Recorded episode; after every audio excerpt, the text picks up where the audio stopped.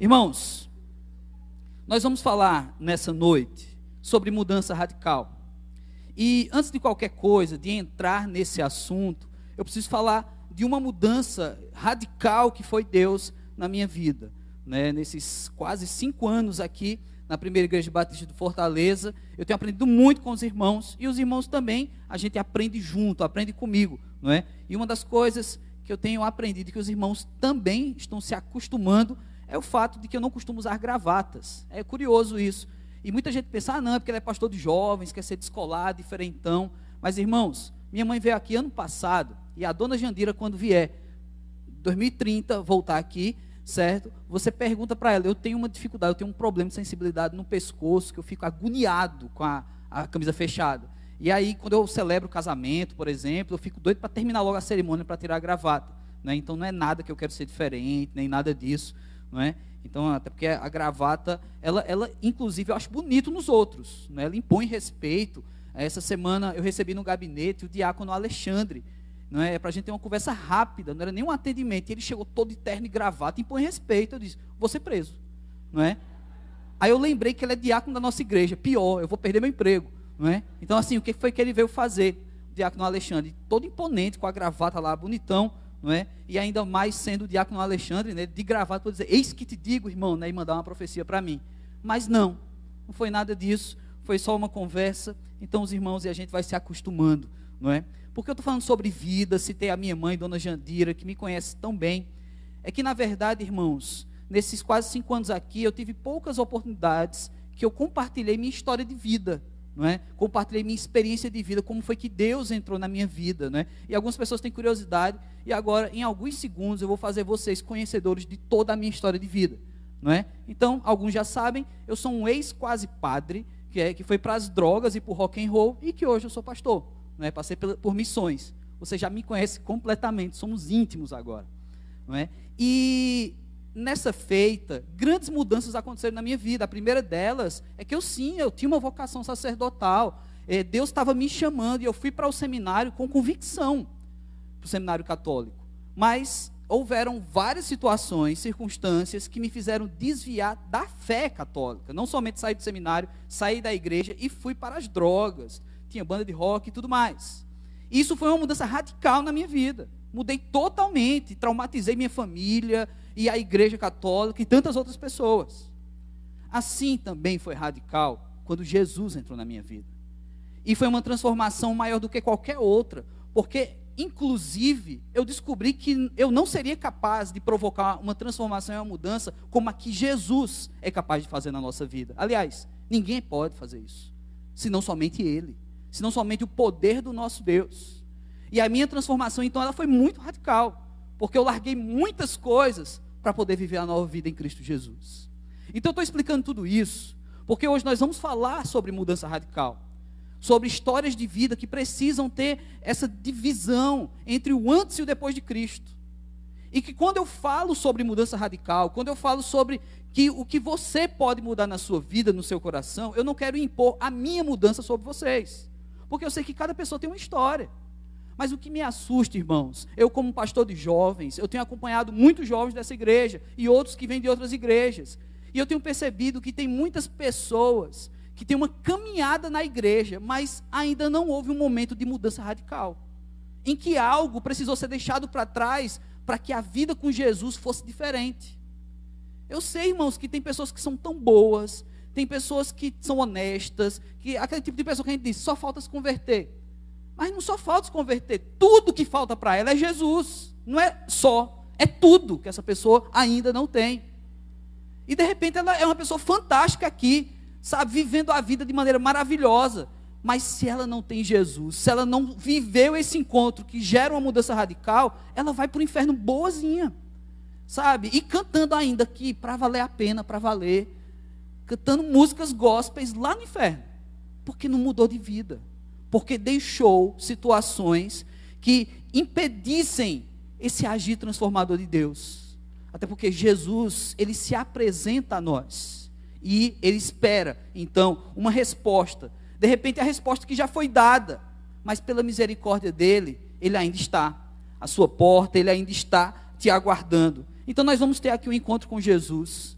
E nesse encontro com Jesus, uma história bem conhecida, vamos fazer diferente do que eu fiz hoje pela manhã. Hoje pela manhã eu falei sobre o ministério da reconciliação através das gerações e das alianças que Deus estabelece com o seu povo. Nós somos para o Antigo Testamento, passamos pelos evangelhos ao anúncio sobre Jesus Cristo e chegamos até cartas, epístolas paulinas para falar sobre esse ministério da reconciliação. Hoje nós vamos fixar num só texto. Hoje nós vamos nos concentrar num só texto, que será um texto extenso e você vai manter a sua Bíblia aberta, porque eu vou ler em partes e a gente vai explicando cada uma dessas partes. Então, abra sua Bíblia em João, capítulo 4, a partir do versículo 1. Mudança radical. Quando você abre a Bíblia, e se você gosta de ler a Bíblia, você vai perceber que esse texto realmente tem um encontro aí conhecido na história da palavra de Deus, nas narrativas bíblicas então, através desse texto, desde esse primeiro versículo, nós vamos mergulhar nessa narrativa e tentar tirar essas lições de que uma mudança radical pode causar na vida de uma pessoa, que de repente você pode se identificar também, trazendo isso, esse ensinamento para a sua vida. João 4, a partir do versículo 1, todos encontraram? Amém? Quem não encontrou, João 4 fica ali antes de João 5, certo? E aí facilitei bastante a sua vida.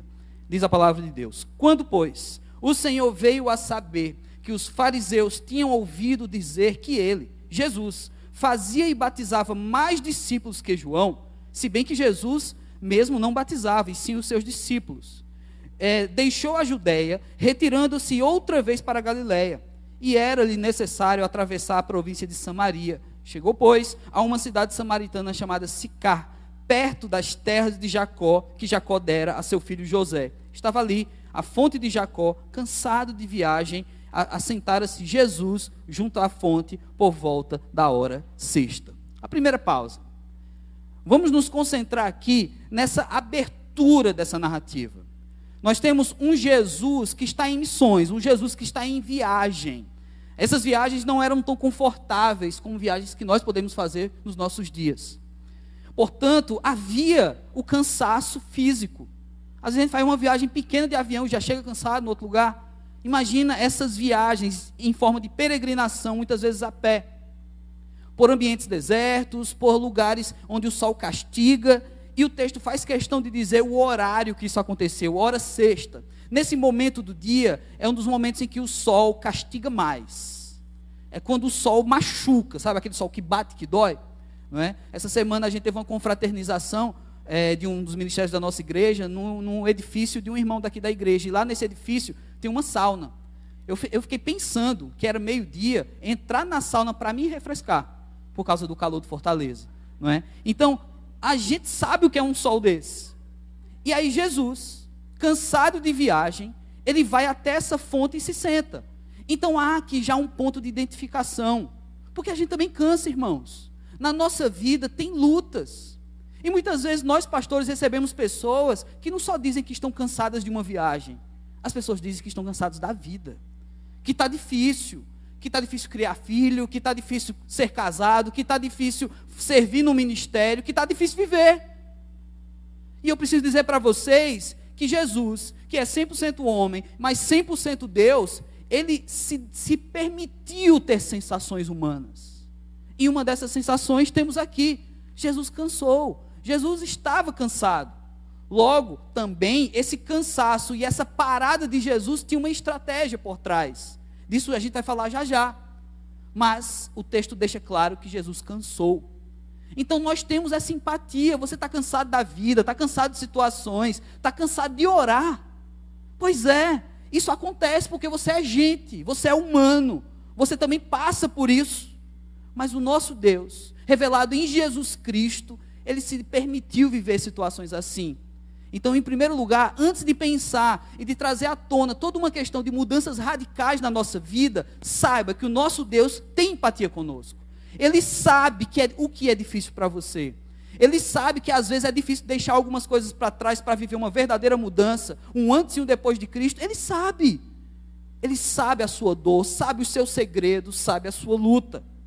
Então, esse é o Jesus que nós temos. Um Jesus que cria, que gera essa empatia com pessoas, assim como nós. Mas vamos caminhar mais a partir do versículo 7 agora. Nisto veio uma mulher samaritana tirar água. E disse-lhe disse Jesus: Dá-me de beber. Pois os seus discípulos tinham ido à cidade para comprar alimentos. Então lhe disse a mulher samaritana: Como sendo tu judeu, pedes a mim, que sou mulher samaritana? Porque os judeus não se dão com samaritanos. Replicou-lhe Jesus: Se conheceras o dom de Deus e quem é o que te pede, dá-me de beber, tu lhe pedirias e ele te daria água viva. Respondeu-lhe ela: Senhor, tu não tens com que tirar água do poço, e o poço é fundo. Onde, pois, tens água viva? És tu, porventura, maior do que Jacó, o nosso pai, que nos deu o poço, do qual ele mesmo bebeu, e bem assim os seus filhos e o seu gado? Afirmou Jesus: Quem beber desta água tornará a ter sede. Aquele, porém, que beber da água que eu lhe der, nunca mais terá sede. Pelo contrário, a água que eu lhe der será nele uma fonte a jorrar para a vida eterna. Disse-lhe a mulher: Senhor, dá-me dessa água para que eu não tenha mais sede, nem precise vir aqui buscá-la.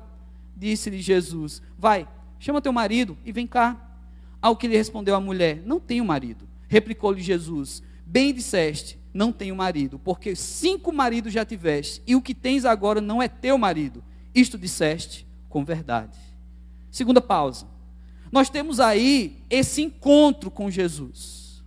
Um Jesus que, nesse contexto em que está sendo desenhado nesta narrativa, é um Jesus que já foi adiante. É um Jesus que já está apresentado. É um Jesus que estrategicamente está aguardando a chegada dessa pessoa.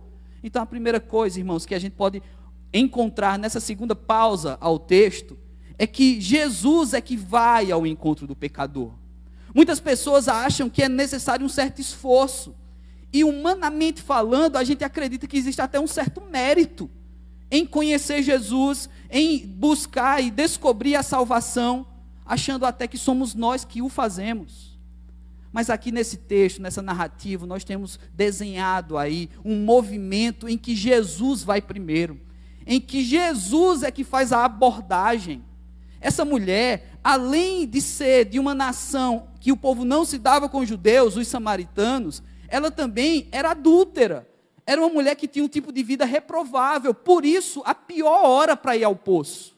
A hora que o sol castiga, por isso, uma mulher como essa, que não pode se misturar com as pessoas, digamos, normais, ela ia no horário que ninguém ia. Mas foi exatamente no lugar que ninguém ia, naquele horário, que ela encontrou Jesus. Já percebeu que em diversas histórias de vida, é no nosso pior momento que a gente tem um encontro com Jesus? Já percebeu que na nossa caminhada, quando a gente realmente ajoelha e clama, são os piores momentos? São nos momentos de sol, queimando, escaldante, que maltratam, que machuca a gente, que a gente diz: é, realmente eu preciso de Deus. Há pessoas que estão num processo de conversão, mas só encontram definitivamente com Jesus, numa mudança radical de vida, gerando o antes e o depois de Cristo, quando passam um perrengue muito grande. Não que isso seja um modelo, irmãos. Não que a gente quer impor aqui uma situação pesada para que o irmão se converta ou a irmã. Deus, que ele bata o carro que nessa semana se converta. Não. Faz seguro. Mas antes disso, nós devemos entender que quem chega primeiro é Jesus. Quem está já à nossa espera é Jesus. Ele já fez tudo. Antes de você nascer, antes de você desenvolver tanta criatividade para pecar como você desenvolve e eu também, Jesus já tinha morrido por todos esses. Ele já pagou o preço ali na cruz. Ele já derramou o sangue, o único, verdadeiro e maior de todos os sacrifícios. Chega até nós. Ele chegou primeiro. Esse Jesus que chega primeiro está lá para ter esse contato, e é ele quem faz a abordagem, é ele quem vai até a mulher. Jesus vai ao encontro do pecador. A gente costuma perceber em outra perspectiva que o pecador vai ao encontro de Jesus.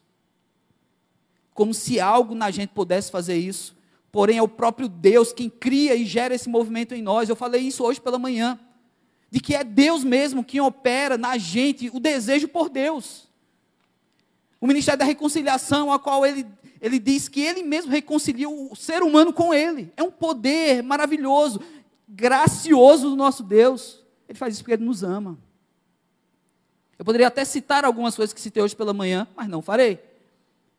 E aí, nos versículos 10 e 12 desse capítulo 4, você tem a mulher questionando Jesus. Essa água viva, ela existe? Essa água viva é real? Que tipo de água viva é essa? Irmãos, nós precisamos aprender com essas perguntas. Essa mulher questionando Jesus, ela está vivendo uma situação difícil. Você que já é gospelzinho, você que já entende a Sagrada Escritura, que já estudou um texto como esse, você sabe muito bem de que Jesus está falando. Isso para você nem, nem surte um efeito poético, nem filosófico. A água viva você já tira de letra. Mas essa mulher faz cada pergunta. Gente, ela está conhecendo Jesus agora. Ela está tendo um encontro com a fé genuína, verdadeira. Uma mulher à margem da sociedade, pecadora, adúltera. E você sabe que sociedade é essa que essa mulher está? É uma sociedade que já julga e já apedreja pessoas assim. E aí essa mulher tem esse encontro com Jesus e ela não compreende, não entra direito na mente dela que água viva é essa. E o questionamento que ela traz é que se Jesus está oferecendo alguma água, como ele pode fazer se ele não tem os instrumentos para tirar água do poço? Irmãos, isso se aplica a nós de uma maneira muito clara, muito simples. Muitas vezes a gente quer construir uma logística para ter a nossa fé.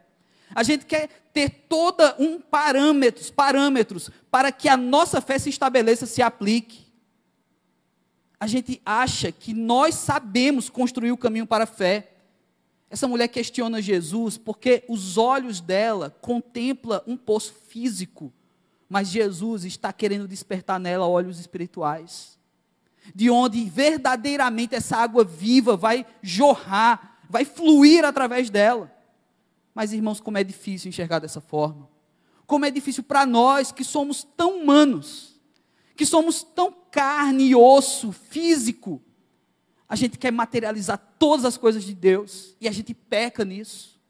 Porque o nosso Deus é espírito, ele se revela de forma espiritual e em Jesus também de forma física.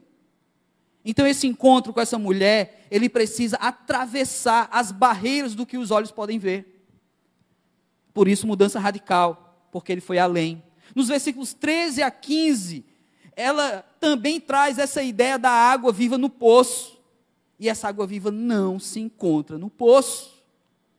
Quantas vezes, irmãos, nós, na nossa caminhada de fé, a gente fica procurando poços para tirar água. Poços, para falar melhor. E aí nós nos frustramos e decepcionamos quando não encontramos os poços que a gente tanto quer porque a gente fomenta uma maneira, a gente cria um modelo de poço para nós. Isso acontece quando a gente fica pulando de igreja em igreja. Isso acontece quando a gente não consegue se estabelecer na comunidade de fé, porque tem que ser do nosso jeito. Tem que ter aquela bacia, aquela corda, tem que ser daquele jeito para eu conseguir tirar essa água da vida. O nosso Deus, em Jesus Cristo, Ele diz que é mais do que isso. Para de buscar apenas com os olhos Jesus está oferecendo algo maior para a vida dessa mulher. Porque nos versículos 16 a 18, Jesus dá um passo além do evangelismo. A gente teve, na semana passada, um grupo de adolescentes aqui da nossa igreja, jovens, que foram para uma viagem missionária. E eles tiveram várias experiências fantásticas numa viagem missionária, lá para o sertão, lugares difíceis, batendo de casa em casa, entrando e pregando o evangelho, e eles têm muita história para contar, estão muito felizes. Mas uma coisa que não acontece normalmente nessas viagens missionárias é você confrontar o pecado das pessoas. A gente sabe que isso não é muito bom. As pessoas ficam irritadas. O primeiro, o primeiro encontro, você tem que apresentar a fé, apresentar Jesus Cristo, porque nem todo mundo aceita muito bem. Mas aqui Jesus fez algo muito especial. Claro, ele é Deus, ele já conhecia o coração dessa mulher. Quando Jesus diz para ela, vai e chama teu marido para receber a água da vida, Jesus não está querendo, eu vou abençoar a sua família, eu vou abençoar a sua casa. Não é isso que Jesus quer. Como ele já conhece a história dessa mulher, Jesus disse: vem cá, ao invés, nas entrelinhas, ao invés de dizer, vai lá e chama teu marido, Jesus disse: vem cá e apresenta o teu pecado. Vem cá e mostra quem tu és.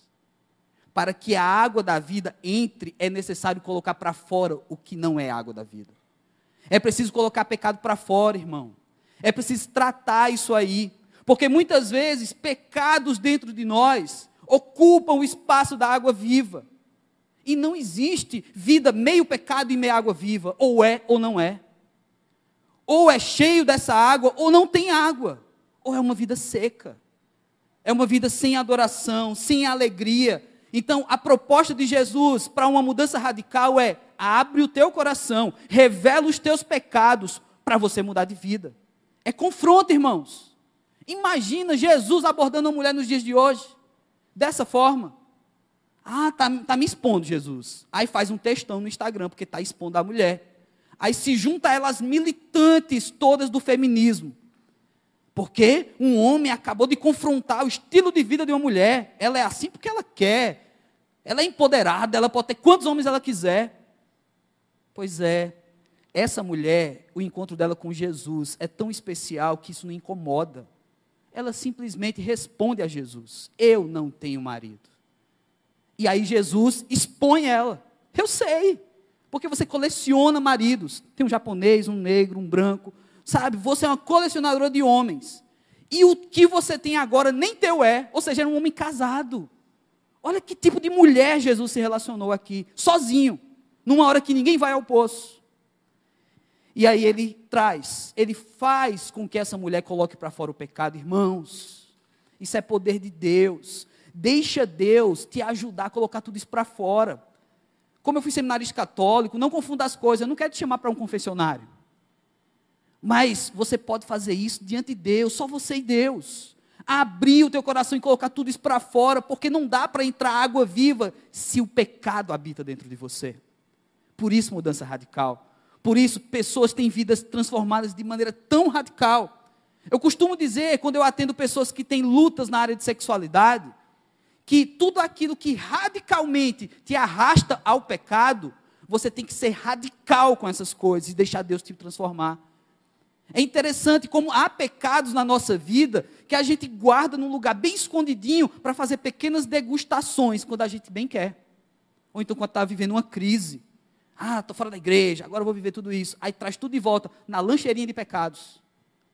Irmãos, isso não pode acontecer e isso não vai acontecer quando uma vida é radicalmente transformada, porque agora já não resta espaço para o pecado, é água da vida. Isso está fluindo de você. Continue lendo comigo, versículo 19. Senhor, disse-lhe a mulher, vejo que és profeta. Vamos dar um ponto só aqui nesse versículo 19. Olha aí, o discurso contrário ao que a gente vê hoje. Ela não confrontou Jesus, ela não reclamou, não fez textão não denunciou Jesus, ela reconheceu o poder de Deus.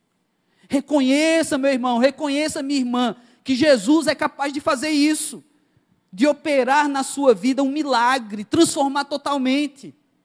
E uma vez colocado para fora, isso já não te pertence mais. Você deixou aos pés da cruz. Ele já morreu por esses pecados. Continuando, versículo 20. Nossos pais adoravam neste monte. Vós, entretanto, dizeis que em Jerusalém é o lugar onde se deve adorar. Disse-lhe Jesus: Mulher, podes crer-me que vem a hora, quando neste, nem neste monte, nem em Jerusalém adorareis o Pai. Vós adorais o que não conheceis. Nós adoramos o que conhecemos, porque a salvação vem dos judeus. Mas vem a hora, e já chegou, em que os verdadeiros adoradores adorarão o Pai em espírito e em verdade, porque são estes que o Pai procura para seus adoradores. Deus é espírito, e importa que os seus adoradores o adorem em espírito e em verdade. Eu sei, respondeu a mulher, que há de vir um Messias chamado Cristo. Essa mulher é seminarista, ela tinha estudado isso. Ó. Eu sei, respondeu a mulher, que há de vir um Messias chamado Cristo. Quando ele vier, nos anunciará todas as coisas. Disse-lhe Jesus: Eu sou o que, te, o que fala contigo. Mais uma pausa. Nessa terceira pausa, a gente precisa entender outros pontos aqui. Nos versículos 19 a 22, Jesus deixa claro que é preciso conhecer para poder adorar. Essa mulher, ela está ligada a um arcabouço religioso que depende de um local para adoração. Aí vem Jesus e quebra esses paradigmas. Olha como a religião é perigosa. E olha que uma mulher adúltera, pecadora, tinha religião. É possível, irmãos. É possível a vida estar tá toda estraçalhada e você ser um religioso. E essa mulher, então, nesse encontro com Jesus, ela descobre que não é bem por aí. Porque, afinal de contas, o que Deus está preparando na vinda de Jesus e preparou e já se estabeleceu, é que os verdadeiros adoradores, eles adoram em qualquer lugar. Porque adorar em espírito e em verdade É uma situação onde você une uma questão é, dualista entre vida e espírito, entre o corpo e a alma. Adorador que adora em espírito e em verdade é quem realmente adora com a vida e espiritualmente. O grande perigo da religião é a gente achar que devemos ser adoradores espirituais.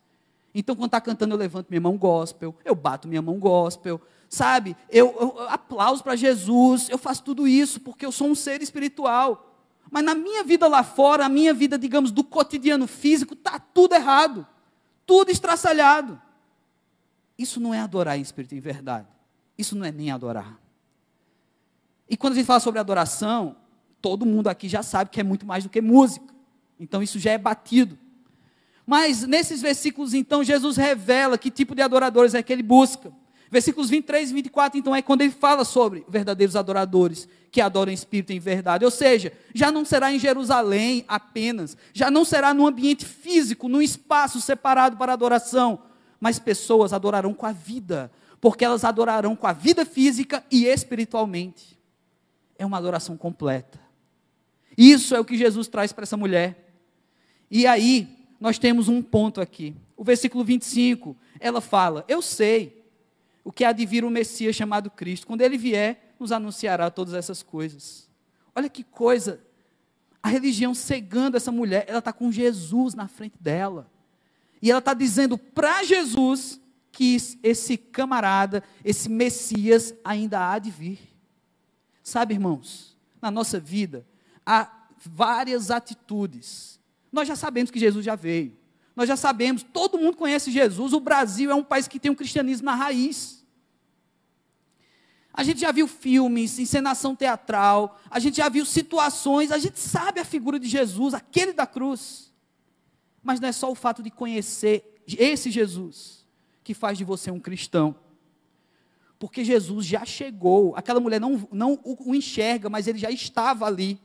E assim, ainda assim, ela fala do conhecimento religioso dela. A religião prende, Jesus liberta. Jesus então se apresenta a essa mulher e diz: Sou eu quem te falo. Eu sou o Messias, eu sou essa pessoa. E aí eu pergunto para você, meu irmão, minha irmã, por que então? Para que então esperar tanto? Se Jesus já é apresentado, se Jesus já está entre nós, por que esperar? Porque, não, vai chegar a hora que minha vida vai mudar. Ainda não. Porque, pastor, tem umas coisas que é tão difícil tirar. Sabe, tem umas coisas que eu vivo assim, que eu sei que é errado, mas está dando para conciliar. Satanás está adorando esse discurso. Porque isso não pertence a Deus. Mudanças radicais são necessárias quando situações nos levam a radicalmente pecar, radicalmente errar para com Deus. Cristo já chegou, irmão. Cristo já é presente. Cristo já fez. Ele já tomou sobre si os nossos pecados, os de hoje e os de amanhã, segunda-feira, dia de pecar novamente. Ele já fez isso por você. Por isso, uma mudança radical. Versículo 27, acompanhe comigo. Nesse ponto, chegaram os seus discípulos e se admiraram de que estivesse falando com uma mulher.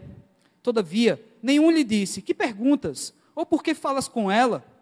Quanto à mulher, deixou o seu cântaro, foi à cidade e disse àqueles homens: Vinde comigo e vede um homem que me disse tudo quanto tenho feito. Será esse porventura o Cristo? Saíram, pois, da cidade e vieram ter com ele. Olha a transformação radical na vida dessa mulher. Antes da gente encarar a transformação que aconteceu na vida dela, o texto caminha numa outra direção aqui. Ele apresenta a chegada dos discípulos. Olha que Jesus estratégico. Jesus chegou antes. Porque os discípulos, com certeza, eles iam atrapalhar tudo. Porque o que esses discípulos traziam com ele é uma coisa que a gente traz conosco também nos dias de hoje o preconceito.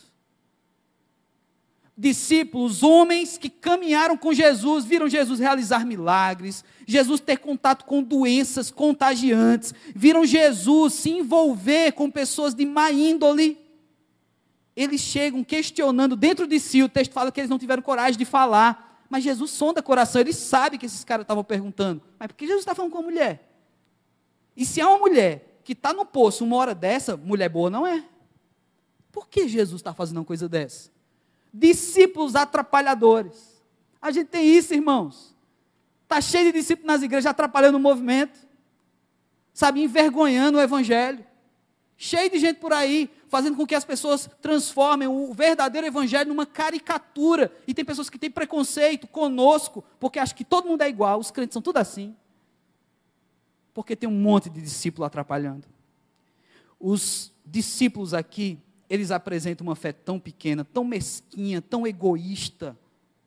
Irmãos, o poder de Deus é maior do que você, é maior do que os seus achismos é maior do que aquilo que você acha que é certo ou errado, é maior do que tudo isso. Poder de Deus. E aí você tem a mulher, então. O texto volta para ela, e a gente percebe aqui que nesse encontro com Jesus a vida dela mudou por completo. Porque o trabalho que ela estava exercendo nesse local que era tirar água, ela abandona, ela deixa lá o cântaro, ela deixa o vaso pela qual ela levar essa água de volta. Todo aquele esforço no sol, ela deixa para trás porque uma vez que ela começou a beber da água da vida, ela não conseguiu conter dentro dela. Então, irmãos, um aspecto de que nós precisamos viver uma mudança radical na nossa vida é o fato de que muitas vezes não está saindo água nenhuma de você. Porque essa mulher não conseguiu conter a novidade que ela acabara de descobrir. Ela conheceu Jesus Cristo e ainda cheia de dúvidas, porque ela vai até esses homens e diz para eles: Olha, vem ver. Tem um camarada ali, tem uma pessoa, um homem ali que está me revelando a minha vida. Será aquele o Cristo? A dúvida ainda permanece, mas ela já está em processo de transformação. A água já é viva e já está jorrando dela também. Irmãos, se você ainda hoje consegue conter a sua fé, consegue conter o Cristo que você conhece, alguma coisa está errada. Porque uma vez que temos um encontro com Jesus, a gente não consegue segurar. Não dá para ser secreto. Rapaz, seu encontro com Jesus foi uma coisa tão secreta que ninguém sabe, nem você mesmo. Você chega em casa, a família não sabe, ninguém sabe, porque é algo tão secreto. Ah, não, é uma intimidade com Deus, é tão íntimo que ninguém vai saber. Essa mulher, ela era de uma maneira bem educada, assim, na nossa sociedade. Né? Eu, vou ser bem polido aqui, né? Está transmitindo pela internet. Ela era uma mulher sem vergonha. E aí, essa mulher, ela tem agora a oportunidade de, sem vergonha nenhuma, anunciar Jesus Cristo. Por que a gente não faz isso? Porque uma pessoa com um passado tão feio e uma mudança tão radical foi capaz? E por que o Evangelho às vezes só para na gente? Porque essas palavras ficam só conosco e a gente leva para casa e acha tão bonzinho. Precisamos ir além precisamos deixar a água viva jorrar também de nós. Então, nesse encontro com Jesus, essa mulher tem uma mudança radical. E tantos outros, eu vou dar aqui alguns exemplos na palavra de Deus, que tiveram mudanças radicais no encontro com Jesus. Os primeiros discípulos são exemplo disso. Eles largaram as redes que pescavam peixes e eles assumiram uma rede que chamada igreja, que pesca pessoas. Eles assumiram uma nova pescaria, mudança radical de vida, radical. O oficial do rei, depois que Jesus convida os discípulos, você tem um, um oficial do rei que tem o seu filho quase morrendo, e ele manda seus servos ir até Jesus, pedindo a cura. Depois que seu filho é curado, a casa toda dele se converte. Um homem que era, entre aspas, adorador do império, um oficial do rei, ele agora é adorador do Deus vivo. Ele adora, e não somente ele, mas toda a casa dele se transforma, mudança radical, gerando transformações. Os primeiros guardas enviados, está lá em João 7. Foi enviado primeiro alguns guardas pelos fariseus para prender Jesus. E no, e no, João 7, versículo 36, sabe o que, é que eles falaram? Porque eles voltaram sem Jesus. E eles disseram: jamais alguém falou como aquele homem. Aqueles soldados, aqueles policiais, eles tinham uma missão de prender Jesus, missão dada, missão não cumprida. Eles não conseguiram executar a missão que foi dada para eles, porque eles tiveram encontro com Jesus. E voltando de mãos vazias, quando arguidos, eles só podem dizer: a gente não conseguiu prender aquele homem, porque ninguém fala como ele. Mudança de vida, os caras corriam o risco aqui de ser presos, os caras descumpriram uma ordem, porque Jesus mudou a vida da pessoa. Então, desculpas de que, ah, pastor, tem coisa que está tão difícil tirar da minha vida, porque o meu estilo de vida, meu irmão, não é assim. Não tem estilo de vida. Não tem. Mudança de vida, então, tem que ser radical. A mulher adúltera, outra mulher adúltera, pecadora acusada e julgada, ela é liberta por Jesus, ao invés de ser presa dentro dos seus pecados e já julgada, apedrejada, ela é liberta e Jesus diz: vai, não peques mais. Mudança radical de vida. Um cego de nascença que é curado para a glória de Deus não enxergava nada, e todas as pessoas diziam: Olha, nasceu cego pela culpa dos pais, maldição hereditária. Crente pentecostal adora essa expressão. E aí Jesus cura a cegueira desse homem para a glória de Deus. Ele não só enxerga, mas ele vê a transformação de vida que agora ele começa a viver. Você pode estar me vendo agora e você pode estar cego. Lázaro, o que dizer do Lázaro? Da morte para a vida. Irmãos, mudança radical. Eu quero te convidar a refletir sobre isso, a se preocupar, ficar incomodado. Fique chateado comigo, fala comigo na porta, não. Mas saia daqui pensando sobre isso. Saia daqui levando sobre você essa identidade que Jesus quer imprimir na sua vida, de que você tem que viver uma mudança radical. Talvez você já tenha vivido outras mudanças, mas na sua lancheirinha dos pecados de degustação, ainda tem coisas que precisam passar por uma mudança radical. E talvez seja por isso que os rios não estão fluindo através de você. Então eu quero orar por vocês. Baixe sua cabeça.